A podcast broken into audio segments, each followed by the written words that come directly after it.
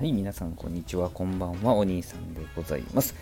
えー、本日もですね、えー、まあ、先日も別のお店を紹介したんですけども、本場、讃岐うどんのですね、えー、栄田さん、ね、栄田さんの紹介でございます。赤十字病院の近くだったんで、えー、病院関係者もよう来てましたけどね、朝うどんをしてきたわけでございますけどね、朝からまあまあお客さん入ってましたけれども、えー、こちらもですね、え注文して、え注文したのは、えかけうどんでございます。え注文したらですね、え丼にまた麺がドンと出てくるスタイルですね。で、これで目の前にこう湯がく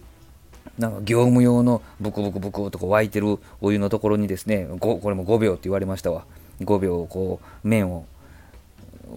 麺を温めるやつねあのざるみたいな細長いやつでこうチャッシャッシャッシャッシャッシャッとね温めてトゥルトゥルトゥルとねで、ちゃっちゃっとこうお湯を切ってですね、また丼に戻して、で、えー、さあここからはだしを入れるんですけども、くるっと振り返るとですね、タンクみたいなところにだしが入ってましてですね、蛇口をキュキュキュッとひねるとですね、じゃーっとこう、だしが出てくるんですね。ちょっとしたアミューズメント感ですか、えー、いうのがありましてですね、それからあちょっとカットされたね、えー、おネギと、えーまあ、お好みであと生姜と天かすかけてくださいみたいな形になっているようなね、えーそんなスタイルでございます。いいですね、このセルフスタイルね。まあ、他にもあのぶっかけとか釜揚げとか釜玉とかいうのもあったんですけども、ね、あのご存知小心者ですんでかけうどんとしか言えない私なんですけどね、えー、かけうどん食べましたけどあのここはいりこがしっかり効いてましたね、えー、やっぱり讃岐うどんといえばいりこだしでございますもう後から振り返ったらねもう誰も見てなかったらあの蛇口に、え、ちょっと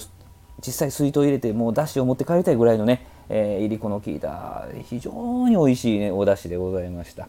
えー、讃岐うどんはねこういう風なセルフスタイルがね、えー、お店によってちょっとだけ、微妙に違うところが面白いとこなんでございますけどねもうさっと入って、えー、麺を受け取ってね、えパパッと自分でね好みの味に仕立てて、えずずっと食べて出ていくというね、えもう慣れた感じの方が非常にかっこよく見えました。はい、えー、今日はですね、えー、讃岐うどんの栄田さん、えー、栄田さんの紹介でございました。はい、どうもありがとうございました。